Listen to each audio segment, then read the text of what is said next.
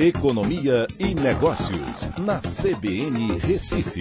Oferecimento Cicred Recife e Seguros Unimed. Soluções em seguros e previdência complementar. Olá, amigos, tudo bem?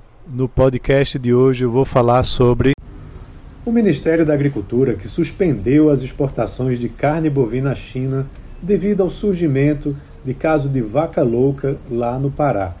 O alto embargo, como assim é chamado, quando o próprio país resolve parar de fazer as exportações, faz parte de um acordo bilateral firmado entre o Brasil e a China desde 2015 e poderá impactar vários mercados de proteína.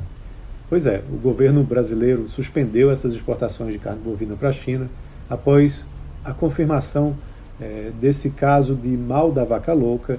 Né?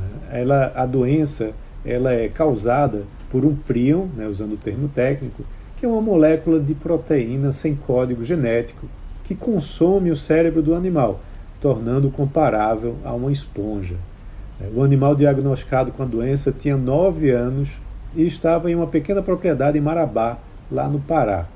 De acordo com o Ministério da Agricultura, a doença provavelmente é atípica e não havendo risco para a população, né, uma vez que os casos atípicos não são transmissíveis. O Brasil segue um protocolo desde 2015 assinado pelos dois países para suspender temporariamente as vendas quando ocorrem novos casos da doença.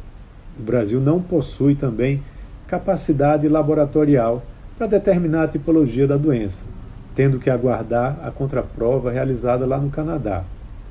Para se ter uma ideia, no ano passado, o Brasil enfrentou suspensão das exportações de carne bovina para a China por mais de 100 dias, devido à comunicação de dois casos atípicos no Mato Grosso e em Minas Gerais.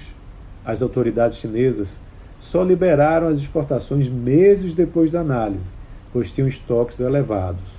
E esses estoques eram elevados justamente porque as restrições contra o Covid lá na China eram muito altas em 2022.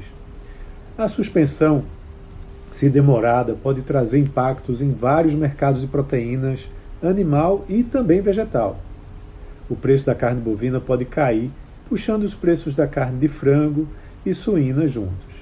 E também os insumos necessários para a produção dos animais como soja e milho, devem sofrer com isso.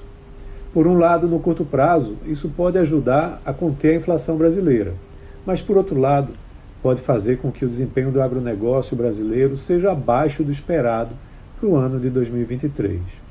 Ou seja, quanto antes o caso for diagnosticado e as exportações liberadas, melhor para a economia brasileira. Então é isso. Um abraço a todos e até a próxima.